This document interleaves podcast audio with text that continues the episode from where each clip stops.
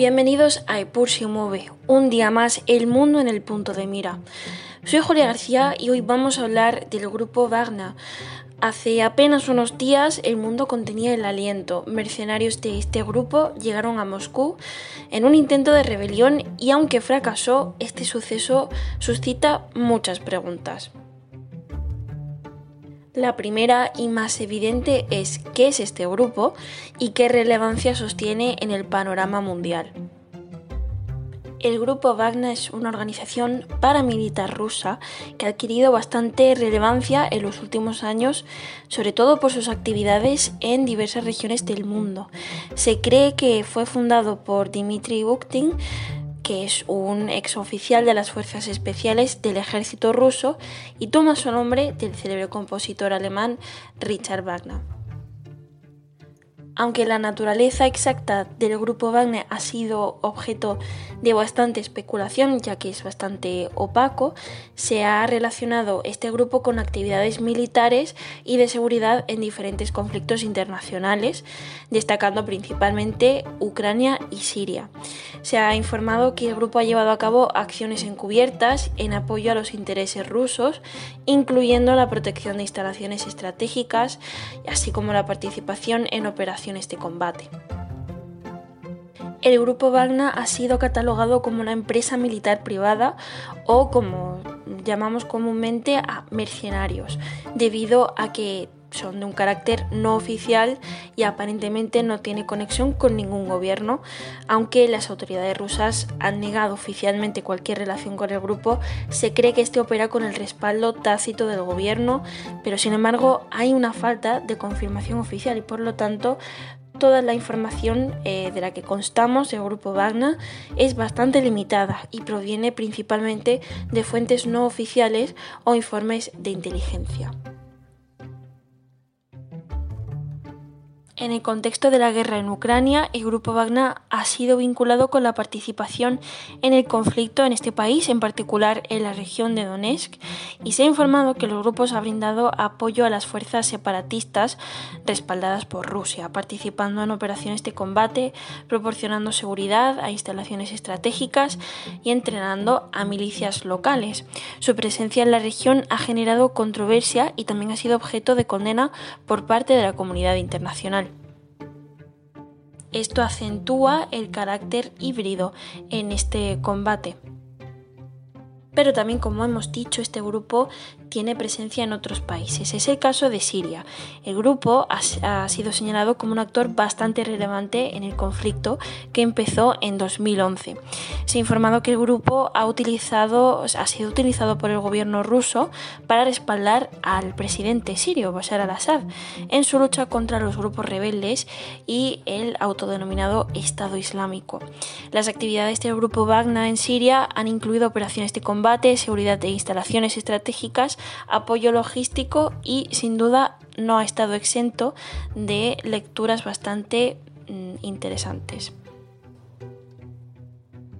Y es que este grupo también ha sido acusado de estar vinculado a la minería ilegal en eh, Venezuela. Eh, de hecho, pues estas empresas privadas militares rusas en esta región eh, ha sido también sujeto de muchas controversias.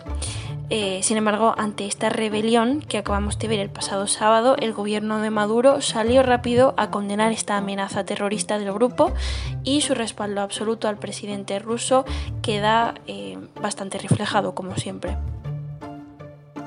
Este grupo, liderado por Prigozhin, posee una presencia también muy relevante en África, donde ofrecen una variedad de servicios. Eh, esta incluye pues seguridad y asesoría política en campañas también eh, de desinformación. Desde el norte de Libia hasta el sur de Sudáfrica, las actividades de Wagner han experimentado un crecimiento bastante considerable en los últimos años, aprovechando la inestabilidad política de ciertas regiones. El grupo se sabe eh, que apoyó al general rebelde Khalifa Haftar en su intento de tomar control del gobierno de Trípoli, el cual contaba con el respaldo de las Naciones Unidas, recordemos. Sin embargo, se estima que el grupo ya se encontraba en el país desde 2014, cuando Libia quedó dividida de facto en dos.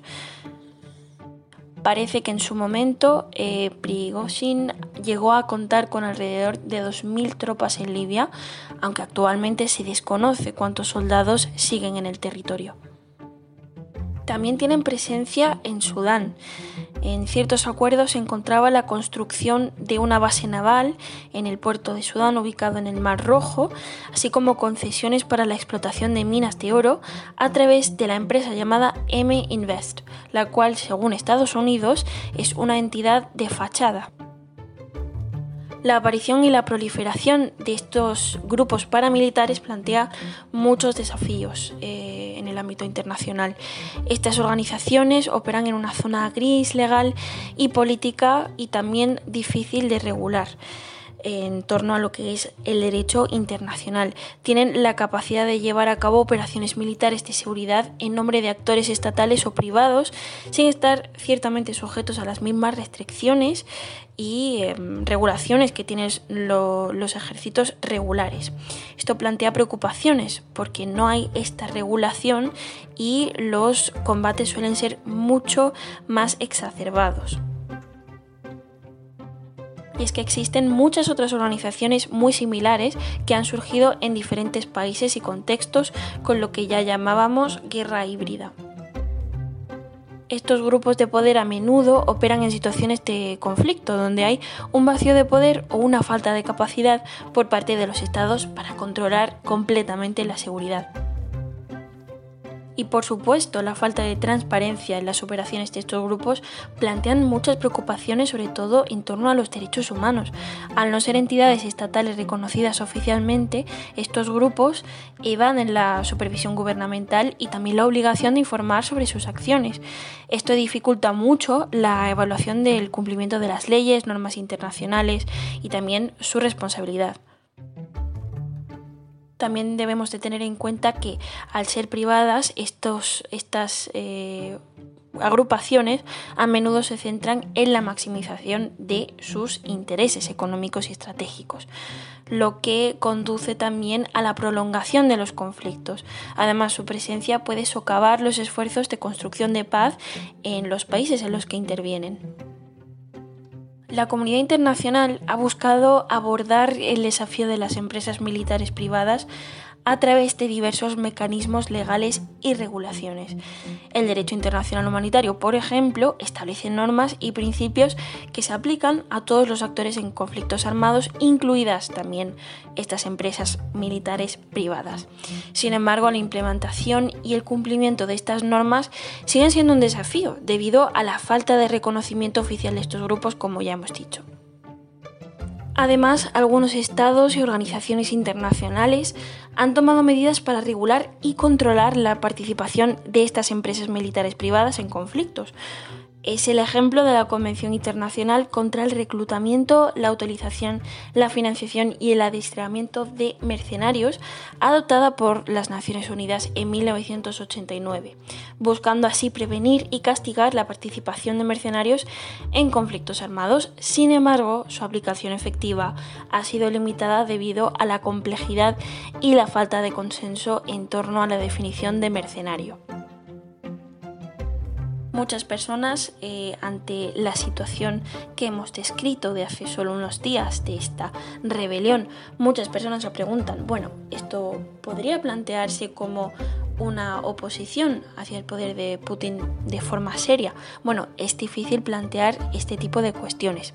También es importante eh, destacar, históricamente Putin ha consolidado su poder en Rusia y ha demostrado unas habilidades políticas y estratégicas muy importantes. Además, este grupo, como una entidad paramilitar, opera en un ámbito bastante opaco y es muy difícil eh, saber realmente si ha sido reconocido por el gobierno ruso. Por lo tanto, pues es muy difícil de evaluar. Sin embargo, es importante también reconocer que, que estos grupos militares eh, puede crear bastantes complejidades en torno al liderazgo existente en Rusia y es que su presencia podría generar tensiones y competencia en el ámbito de seguridad y la toma de decisiones. Y es que en última instancia el poder y la influencia de Putin en Rusia se sustentan en diversos factores como puede ser el control de las instituciones estatales, el respaldo de sectores clave de la sociedad y su capacidad para mantener la estabilidad y el orden, interno.